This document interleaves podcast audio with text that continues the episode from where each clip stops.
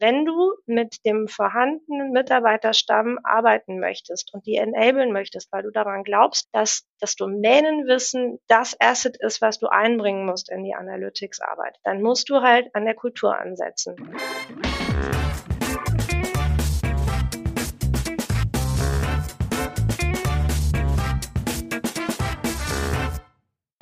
Herzlich willkommen zum Data Culture Podcast. Ich bin Carsten Bange, Gründer, Geschäftsführer von BARC und bei mir heute ist Susanne Wessel-Terhorn. Sie ist Senior Projektmanagerin für Data und Analytics bei Kongstar, der Telekommunikationsmarke und verantwortet dort das Thema Datenkultur. Und darum soll es natürlich gehen heute, denn Kongstar hat sich auch als kleine Organisation, 250 Mitarbeiter, das Ziel gegeben, eine Data-Driven Company zu werden und hat sehr früh erkannt, dass Kultur dafür neben Literacy und Democracy ein absolutes Kernthema ist. Wir erfahren viele Details, viele Initiativen, die ergriffen wurden, um die Datenkultur bei Kongstar zu verbessern. Und lernen auch, warum es letztendlich nicht nur ein Must ist, sondern auch eine Chance, gerade für kleine Organisationen, das Thema Datenkultur und Data-Driven Company anzugehen. Ganz, ganz viel Spaß mit dieser Folge. Bevor es losgeht, noch ein Wort in eigener Sache. Liebe Hörerinnen und Hörer, wir können diesen Podcast für euch werbefrei darstellen, weil es tatsächlich nur mehr oder weniger ein Hobbyprojekt von mir ist und wir natürlich tatsächlich unser Geld verdienen mit den verschiedenen Angeboten der BARC. Also vor allem sind das viele, viele Events, zum Beispiel jetzt im Januar 24 zum Thema die Zukunft von SAP Data und Analytics oder das Data Festival im März in München oder die Big Data und AI World im Mai in Frankfurt, so als die nächsten Highlights. Highlights. Wir machen viel, viel Research. Ich freue mich über jeden, der da an Befragungen von uns teilnimmt oder auch von den Ergebnissen profitieren kann. Und letztendlich auch einiges an Advisory. Und was da in diesem Jahr vor allem gut ankommen wird oder im letzten Jahr auch gut angekommen ist, ist das ganze Thema Data Culture Workshop. Und das würde ich euch sehr, sehr gerne ans Herz legen. In nur einem Tag führen wir einen Workshop durch, der die Frage beantwortet, was kann ich konkret tun und was sollte ich tun in meinem Unternehmen, um das Thema Datenkultur voranzubringen. Das heißt, wir werden eine ganze Reihe von konkreten Maßnahmen besprechen und bewerten und durch die Bewertung dann auch priorisieren können, sodass ihr als Teilnehmer des Workshops letztendlich rausgeht mit einer konkreten Liste an Maßnahmen, wie ich Datenkultur im Unternehmen verbessern kann. Und das wollte ich euch auch sehr, sehr herzlich ans Herz legen, dass wir vielleicht hier das eine oder andere tolle Projekt zusammen machen können und dann vielleicht später auch im Podcast über die Erfolge und Ergebnisse berichten. Jetzt viel Spaß mit dieser Folge.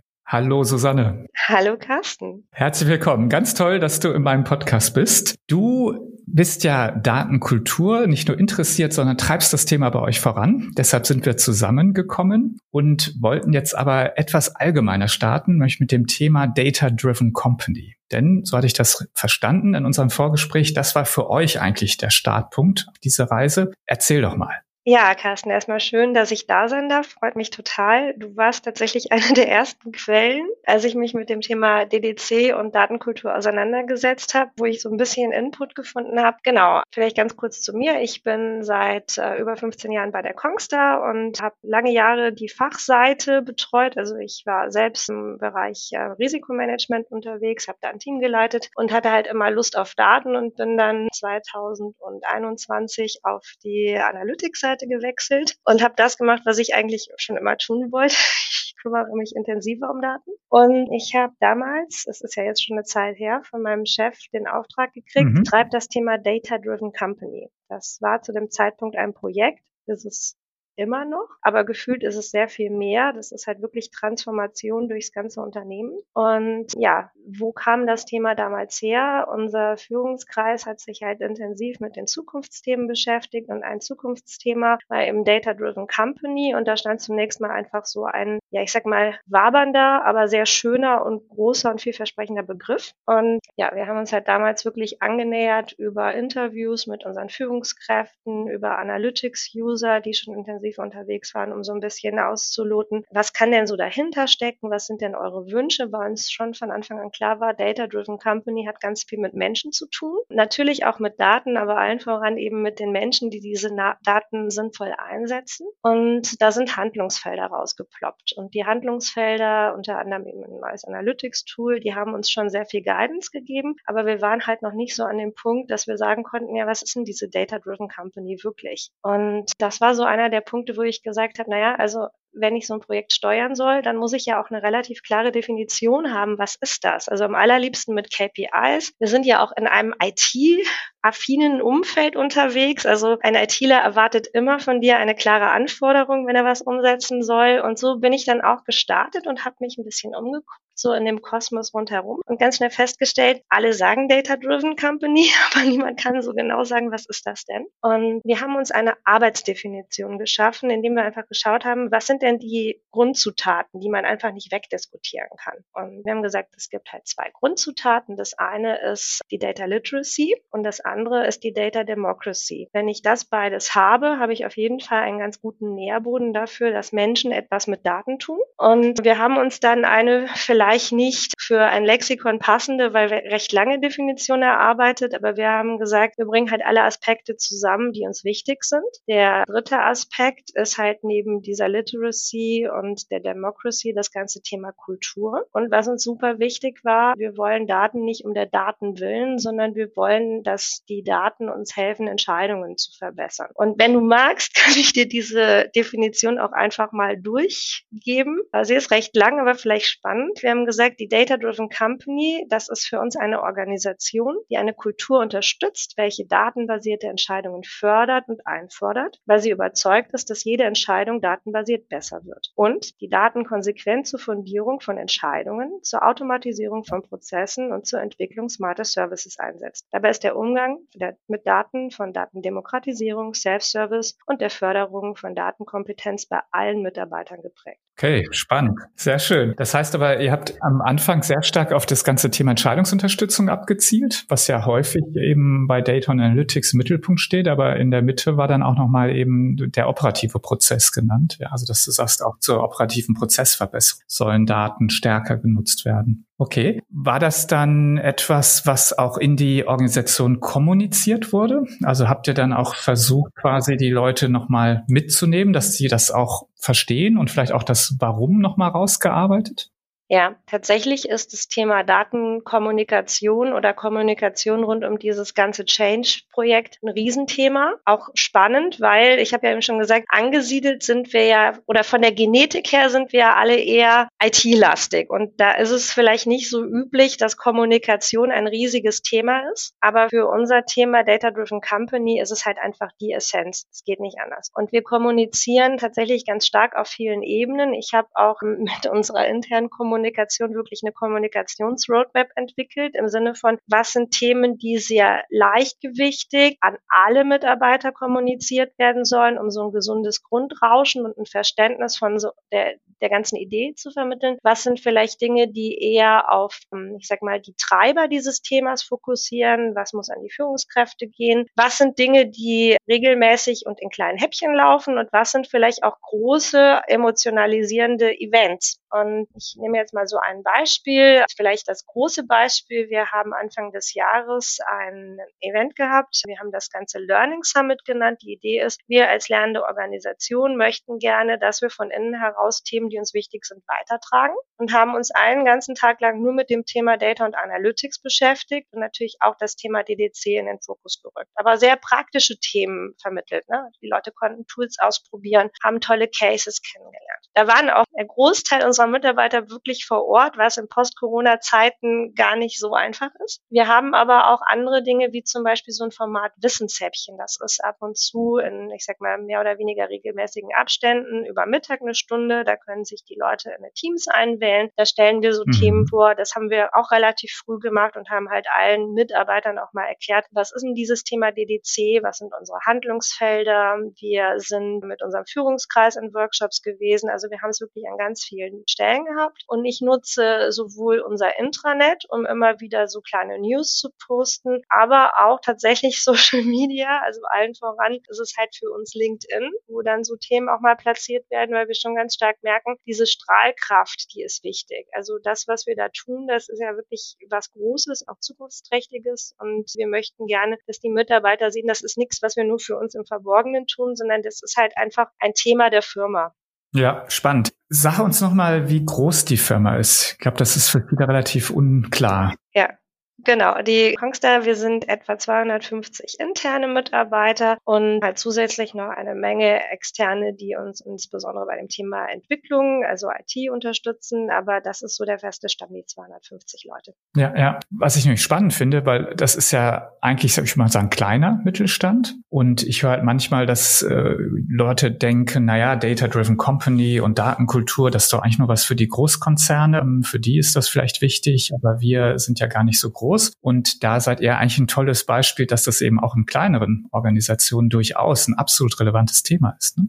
Also ich sehe es sogar als ein absolutes Must und eine Riesenchance, ich äh, kann dir mal ein Beispiel geben. Da greife ich jetzt so ein bisschen vor im Bereich Data Culture. Wir ähm, haben uns vorgenommen, dass wir alle Fachbereiche, egal wie nah die an Analytics sind oder nicht, zusammenbringen wollen, um Analytics-relevante Themen quer durchs Unternehmen zu bündeln und den Austausch und das Wissen sicherzustellen. Und wir haben halt einfach die Chance, mit etwas mehr als 20 Kongstars, wir nennen uns intern gerne Kongstars, diese Runde zu besetzen. Das heißt, alle Abteilungen dieses Unternehmens haben einen Vertreter, eine Vertreterin, mhm. oder die da teilnimmt. Und das ist sicherlich der Vorteil von der Größe, die wir haben. Wir können dieses Thema komplett im Unternehmen pushen und verteilen und vernetzen und haben diesen 360-Grad-Blick über das komplette Business. Ich glaube, das ist, wenn du in größeren Unternehmen bist, viel, viel schwieriger, weil da ist, ich sage mal, allein so eine Marketingabteilung mal ganz schnell ein paar hundert Mann groß. Ich glaube, es ist eine Chance, wenn man die Unternehmensgröße als gegeben ansieht und schaut, was ist denn da quasi vielleicht auch ein Vorteil. Absolut. Nee, genau, die Übersichtlichkeit und vielleicht auch die bessere Chance, äh, viele oder alle mitzunehmen, wird da sicherlich oder hoffentlich einfacher sein. Genau. Die Data-Driven Company als Ziel, ich glaube, haben wir jetzt ganz gut verstanden. Und du hast schon gesagt, Datenkultur war eins der wesentlichen Aspekte neben Literacy und Democracy als wesentlicher Punkt. Wie seid ihr darauf gekommen oder warum ist das quasi so, hat das es geschafft auf die äh, Top-Themenliste? Also fangen wir mal beim Thema Literacy an. Wir haben einfach einen gesetzten Mitarbeiterstamm. Die Leute sind so, wie sie sind, eingestellt worden. Zu einer Zeit, wo Data Driven vielleicht nicht das Thema war. Und die haben natürlich jetzt nicht in der Job Description äh, den Fokus auf Analytics. Wir glauben aber ganz, ganz fest daran, dass das Domänenwissen in Analytics eingebracht werden muss. Also unser Ansatz ist ein Hub-and-Spoke-Ansatz. Das heißt, wir versuchen halt als Analytics-Bereich zentral alles, was so mit Technik zu tun hat, äh, mit äh, rechtlichen Themen zu bündeln und den Leuten einfach eine schöne Datenbasis zur Verfügung zu stellen, die Möglichkeiten zu geben, auch mal zu experimentieren, den Skills zu vermitteln. Aber die analytische Arbeit, die soll möglichst in den Fachbereichen laufen. Und jetzt sind wir halt an dem Konfliktpunkt, weshalb ich auch glaube, dass Datenkultur super wichtig ist. Die Leute sind halt anders gestartet bei uns und die sollen auf einmal Themen machen, die vielleicht noch ganz weit weg von ihnen sind. Und dann hast du auf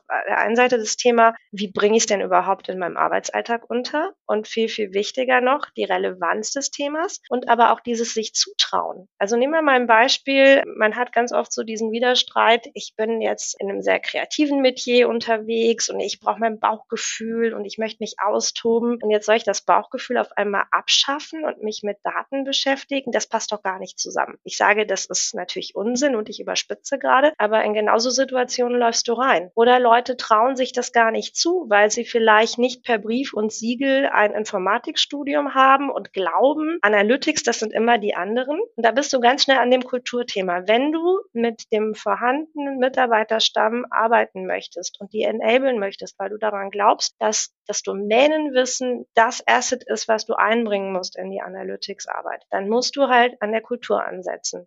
Absolut. Könnte ich nicht besser sagen. Nein, ich muss sich unterstreichen, natürlich. Ist ja auch genau das Thema dieses Podcasts, logischerweise. Und du hattest jetzt schon ein bisschen erwähnt, so ein paar Aspekte. Kommunikation fand ich gerade besonders spannend, dass du gesagt hast, du bist zur internen Kommunikation gegangen. Da sehe ich manche, die da so Fragen haben. Ja, wie kriege ich das jetzt eigentlich hin? Ich kenne mich da auch gar nicht so gut mit aus. Muss ich da jetzt jemanden einstellen? Aber das wäre sicherlich dann ja schon mal ein guter Tipp, ne, zu gucken, ob es nicht vielleicht Hilfe Hilfestellung sowieso schon gibt, also Menschen in der Organisation, die ohnehin das äh, als Profis vielleicht schon machen. War das ein, ein, Thema, wo du gesagt hast, das ist doch völlig klar? Oder hast du noch andere Ideen gehabt, wie man quasi die Kommunikation noch aufsetzen kann? Du hast ja schon ein paar Sachen erwähnt, aber vielleicht gibt es da ja noch ein paar weitere Ideen oder Tipps von dir. Ja, also erstmal dieses sich Hilfe holen, das war für mich von Anfang an klar wenn ich Themen habe, die komplett neu sind und ich das Gefühl habe, da gibt es jemanden, der das besser kann, dann frage ich natürlich. Und ich bin da auch wirklich weit offene Türen eingerannt. Also die Kollegin, mhm. die das zusammen mit mir aufgesetzt hat, die hat selbst wahnsinnig Lust an dem Thema. Die hat sich da auch selbst engagiert. Aber ich glaube, selbst wenn sie keine Lust gehabt hätte, es ist einfach bei uns Kultur, dass man sich hilft und ich glaube, das ist auch nicht einzigartig, sondern das wirst du in vielen Firmen haben. Man muss einfach an den Punkt kommen, feststellen, das ist ein strategisch wichtiges Thema. Ich hole mir Expertensupport.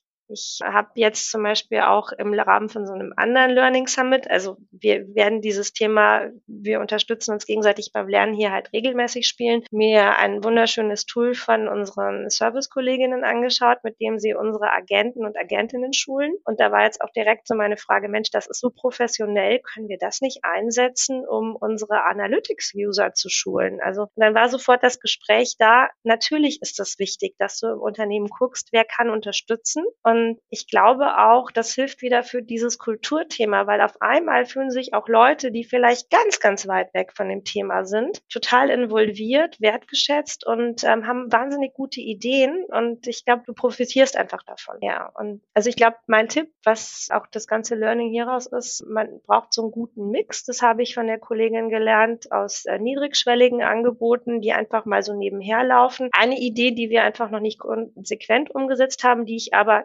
gerne umsetzen will, vielleicht auch mit ein bisschen mehr Unterstützung und die ich schon auch als eine Idee für andere Unternehmen sehe. Wir haben zum Beispiel bei uns in einem Raum, das ist unser Bütchen, da trifft man sich zum Mittagessen, Monitore und die können wir bespielen. Und wir hatten so die Idee, lasst uns doch mal die Zahl der Woche reinspielen. Einfach, dass wir den Leuten mal eine schöne Zahl präsentieren, die sie sich merken können und hinter die wir vielleicht auch eine Story legen, zum Beispiel einen netten Vergleich. Ja, keine Ahnung. Wenn wir ähm, alle Neuaktivierungen des letzten Monats zählen, dann haben wir dieses und jenes im Vergleich erreicht. Oder wir haben mit der Menge an Callcenter-Stunden, die wir verbracht haben, keine Ahnung, eine Weltumrundung geschafft, wenn wir das zu Fuß gegangen wären in der Zeit. Also einfach ein lustiges, nettes Beispiel bringen, wo die Leute sagen, mein Gott, das ist aber eine große Zahl oder das ist eine coole Zahl. Genau, also so dieses Grundrauschen entwickeln. Ja, finde ich eine super Idee, weil da ja verschiedene Sachen drinstecken. Da einmal quasi, du gehst dahin, wo die Leute eh sind. Das ist sowieso eine gute Idee. Haben wir in dem Podcast auch schon viele tolle Sachen gehört, so Doctor-Sessions in der Kantine oder solche Geschichten. Ne? Und das Zweite ist natürlich, dadurch bringst du ja quasi das Thema Zahlen und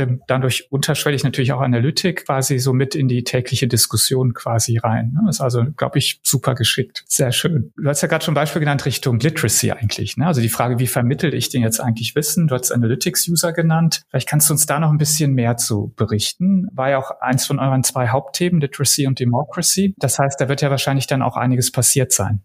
Genau, also ähm, tatsächlich das Grundlegendste, was wir gemacht haben, ich habe ja erwähnt, wir haben uns in dem ganzen Kontext Data Driven Company vorgenommen, ein neues Visualisierungstool einzuführen. Wir haben uns für Pyramid Analytics entschieden. Das ist für uns eine super gute Wahl gewesen, einfach weil wir da so einen Plattformgedanken sehen, den wir auch in unserer Data Driven Company haben. Also die Idee, ich teile Dinge miteinander. Ne? Ich mache Co-Produktion möglich. Und da war natürlich ein ganz wichtiger Schritt, wir müssen die Leute schulen auf dem Tool. Also der allererste Schritt war Toolschulung. Die Datengrundlagen, die bauen wir so einfach wie möglich, so auskommentiert wie möglich, dass man sich da nicht äh, groß Sorgen machen muss, aber Toolschulungen. Und da haben wir zum Beispiel gesagt, wir machen das so, dass die Leute das in ihrem Tempo machen können. Wir haben natürlich initial auch vor Ort Schulungen angeboten und machen das auch gerne auf Nachfrage, aber wir haben Videos gedreht. Wir haben in unserem Intranet wirklich eine Riesensammlung an Videos Videos, wo wir den Leuten zu jedem Thema, was sie interessieren könnte, ein Häppchen mitgeben, dass man einfach mal so in einer Viertelstunde selbst lernen kann. Und das wird sehr, sehr rege genutzt. Ich kann auch gleich sagen, wir haben mittlerweile das Feedback, dass sich die User wünschen würden, dass wir das noch ein bisschen kleinteiliger machen, mit Bookmarks versehen. Also das lebt auch, das Thema. Und das ist auch gut, dass das lebt. Und das war so dieses Grundding, dass wir die Leute, die überhaupt schon arbeiten und das andere Tool gewohnt haben, onboarden. Was wir jetzt aber parallel gestartet haben, wir haben uns nochmal intensiv auseinandergesetzt mit der Frage, was brauchen denn die Leute, wenn sie analytisch loslegen wollen, um sich sicher zu fühlen. Also neben dieser Tool-Kompetenz brauchst du ja vielleicht auch eine Methodenkompetenz oder brauchst überhaupt mal einen Zugang dazu. Wie komme ich denn von einer fachlichen Frage, Mensch, wie lief denn diese Aktion hin zu einer Frage, die ich auch einem Tool stellen kann? Was gibt's da für Visualisierungsmöglichkeiten? Was sind Best Practices? Und ich habe es ja eben schon erwähnt, dieser ähm, Hub-and-Spoke-Ansatz, den wir fahren, der sieht ja vor, dass wir Vertreter und Vertreterinnen aus den Fachbereichen haben, die unsere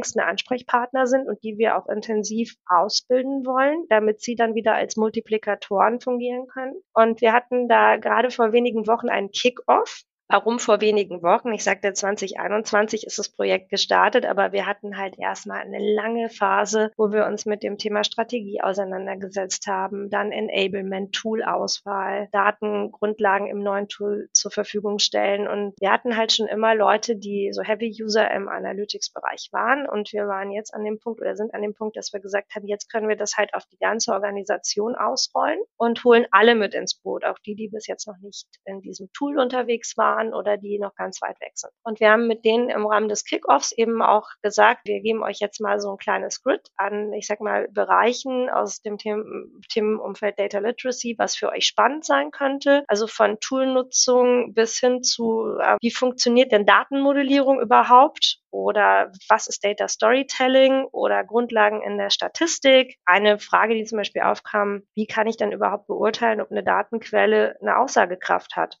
Und wir haben eben dann in dem Workshop die Schulungsbesucher und Besucherinnen gefragt, was braucht ihr denn genau?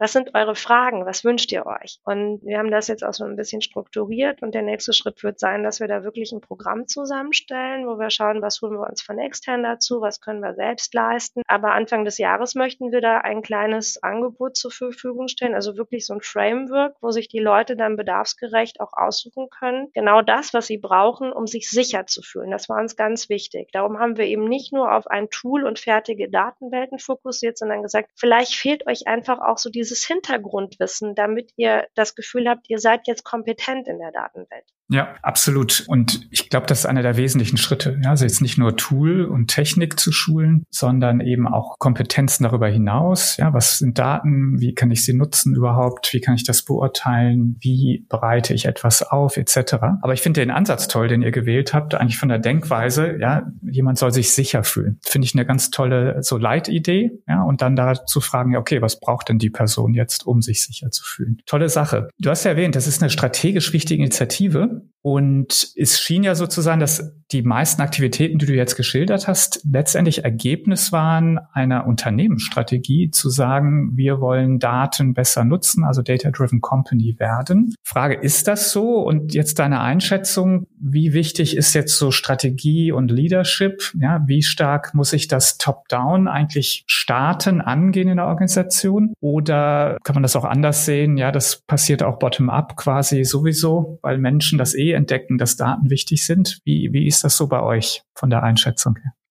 Also fangen wir mal bei dem Teil Leadership an und Unterstützung durch unsere Geschäftsführung. Also das ist ein ganz klares Commitment, das ist ein Top-Thema und auch ganz klares Commitment und Auftrag an uns als Analytics-Bereich, das Thema zu treiben. Also wir hatten von Anfang an das Mandat, vielleicht um so ein bisschen zu zeigen, wie stark das Mandat ist. Zu dem Zeitpunkt, als das Thema aufkam, waren wir noch eine Abteilung in der IT, also hingen ganz woanders und wurden dann quasi wirklich zu einer eigenen Abteilung. Und das war schon ein ganz klares Zeichen. Das ist ein wichtiges Thema. Ihr seid wichtig und wir haben von Anfang an dieses Mandat gehabt. Und äh, wie viele Leute, sorry, ja. ich unterbreche, wie viele Leute sind da drin in dem Bereich Data und Analytics? Also wir sind so ein gutes Dutzend interne plus nochmal einige externe, also so roundabout 30 Leute. Es ist nicht groß. Wenn du es jetzt in Relation zum gesamten Unternehmen setzt, äh, ist es ordentlich, aber auch nicht riesig. Ich finde, es ist genau passend, weil wir halt auch den Puls an unseren Kolleginnen und Kollegen aus den Fachbereichen haben. Also wir sind da wirklich eng verdrahtet und nah dran.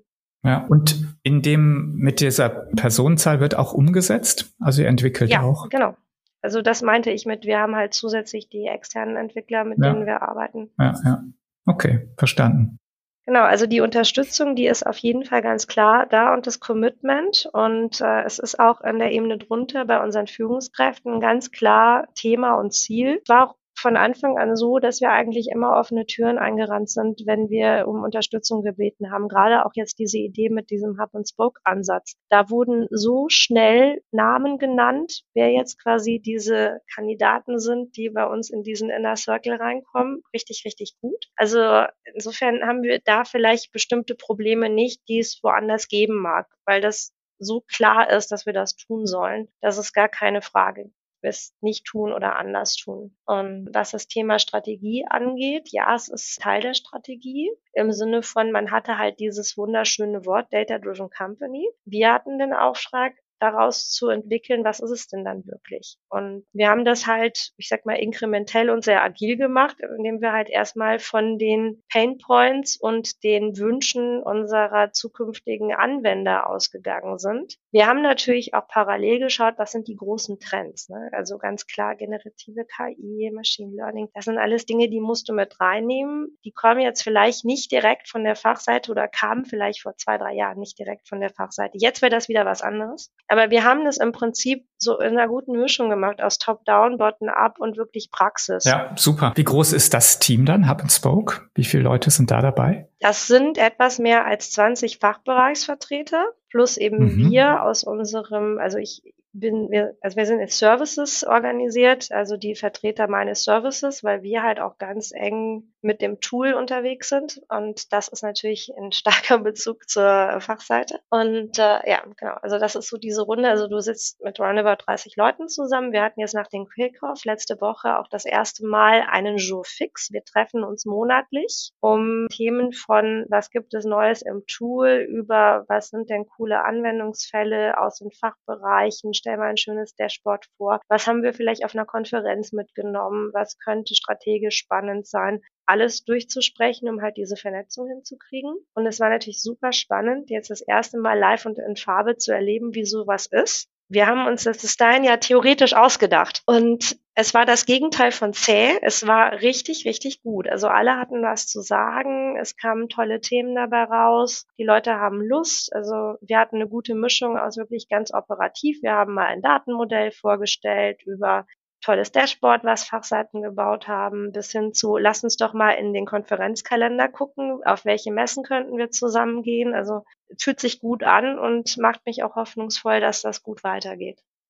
Super, das klingt gut. Du hast vorhin in so einem Nebensatz fast schon gesagt, ihr bemüht euch ja, Daten möglichst einfach bereitzustellen mit Erläuterung. Das musst du uns, glaube ich, noch ein bisschen genauer erklären. Also ja, wie, wie ermöglicht ihr es jetzt den viel oder immer mehr hoffentlich, ja, dann Nutzern, Anwendern, dann wirklich Daten zu finden, zu verstehen, was überhaupt da ist, wie man sie nutzen kann? Das wäre toll. Genau.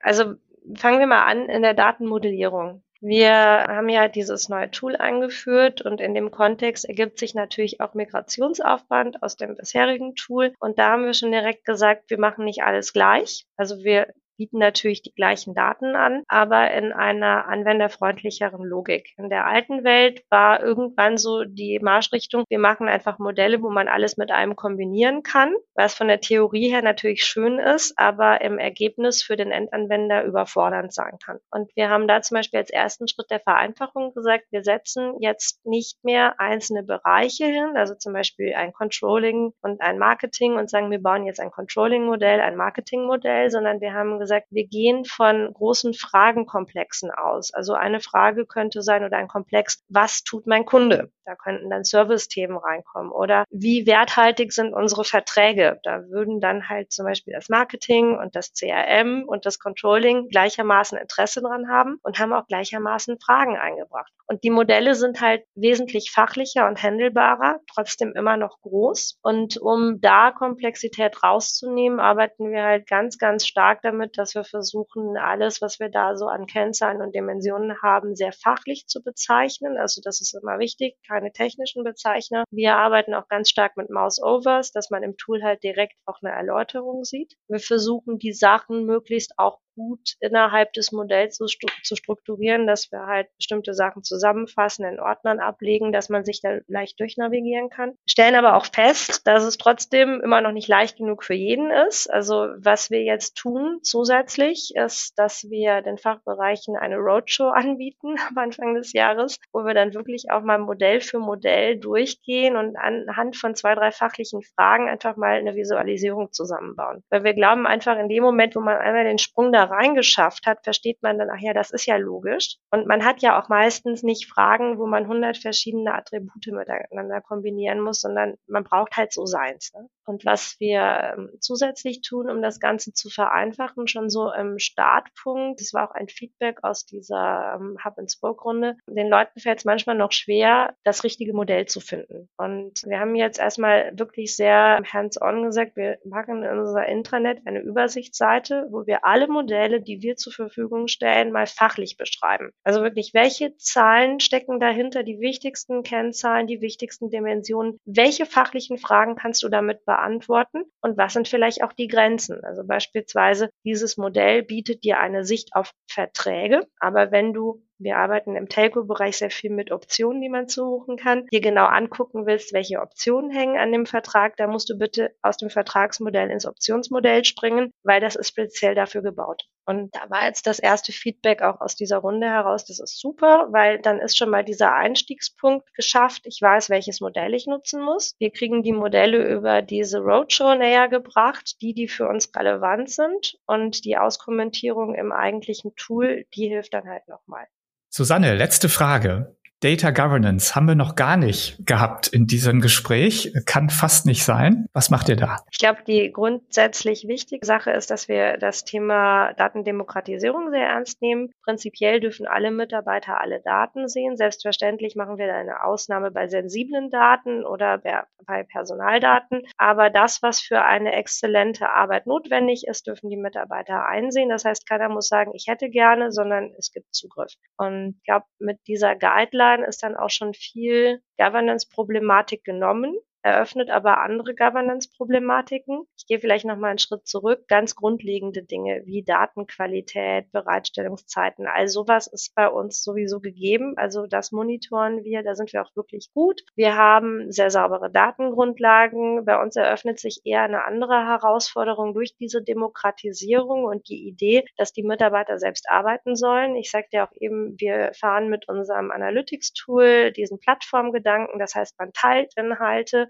und wir sind jetzt auch erstmal gestartet zur Einführung, dass wir gesagt haben, da muss erstmal Content rein. Wir stellen aber fest, da brauchen wir natürlich jetzt Governance, denn man muss natürlich auf der einen Seite sicherstellen, dass Sachen nicht überschrieben werden, die jemand gebaut hat, weil man sich mal schnell was geteilt oder kopiert hat. Dass es auch ein gewisses Quality Gate gibt, dass klar ist, was geteilt wird. Also ich glaube, die Demokratisierung bringt halt andere Herausforderungen. Und das ist vielleicht auch so der grundlegende Ansatz, dass wir ausgehend von der Idee Literacy und Democracy schauen, was sind denn jetzt vielleicht so kleine Spannungsfelder, wo wir ansetzen müssen, weil das Grundlegende eben, was ganz oft auch bei Governance gesagt hat, der Zugriff zu Daten, die Datenqualität sicherstellen, das haben wir im Grundlegenden, aber durch diese Demokratisierung ergeben sich halt jetzt bestimmte Punkte, wo wir einfach Lösungen finden müssen. Ja, absolut. Susanne, wir können noch ewig reden. Unsere Zeit ist allerdings um. Ich muss erst mal sagen, aus meiner Warte, ich rede ja mit vielen, dass ihr wirklich ganz, ganz viele tolle Ansätze auch umgesetzt habt. Also nicht nur Ideen, sondern auch viele Umsetzungen, die das da freut wirklich. Mich total. Ja, doch. Also ich glaube, da können wirklich viele jetzt was von mitnehmen aus diesem Gespräch und auch die eine oder andere Idee hoffentlich dann auch im eigenen Unternehmen schnell umsetzen. Und das wäre eigentlich jetzt meine Abschlussfrage an dich. So nochmal zusammenfassen. Was ist jetzt eigentlich so deine Empfehlung? Ja, wenn jetzt jemand sagt, jawohl, das klingt doch alles total total super. Data-Driven Company ist eigentlich auch was für uns und Datenkultur ist sehr, sehr wichtig. Ja, was ist deine Empfehlung? Wie, wie fange ich an?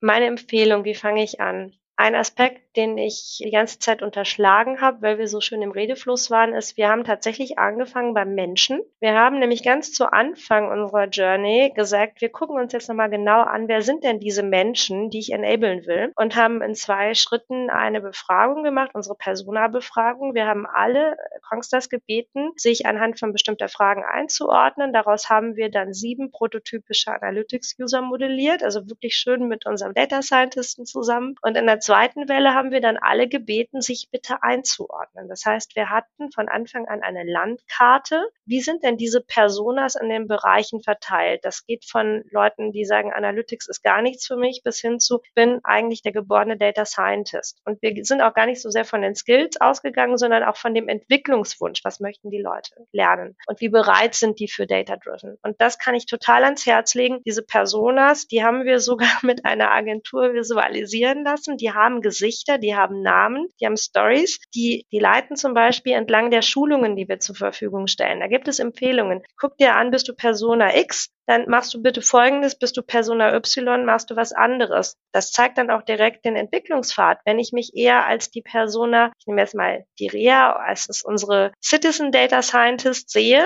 bin aber vielleicht an einem anderen Punkt, dann mache ich doch jetzt alles, was die Rea machen würde, um mich zu entwickeln. Das ist meine absolute Kernempfehlung. Schaut euch an, mit welchen Menschen ihr arbeitet und geht da gerne auch data-driven vor, denn das ist so ein lustiger kleiner Nebeneffekt. Das war direkt eine ganz starke Botschaft. Wir verlassen uns nicht auf unser Bauchgefühl. Auch wenn wir jetzt seit 15 Jahren mit Leuten arbeiten, wir haben das Bauchgefühl gechallenged und haben es halt durch ein besseres Gefühl ersetzt. Eine sehr tolle Empfehlung. Danke, Susanne. Genau, dieser Fokus auf die Menschen. Ich glaube, das ist das Wichtigste.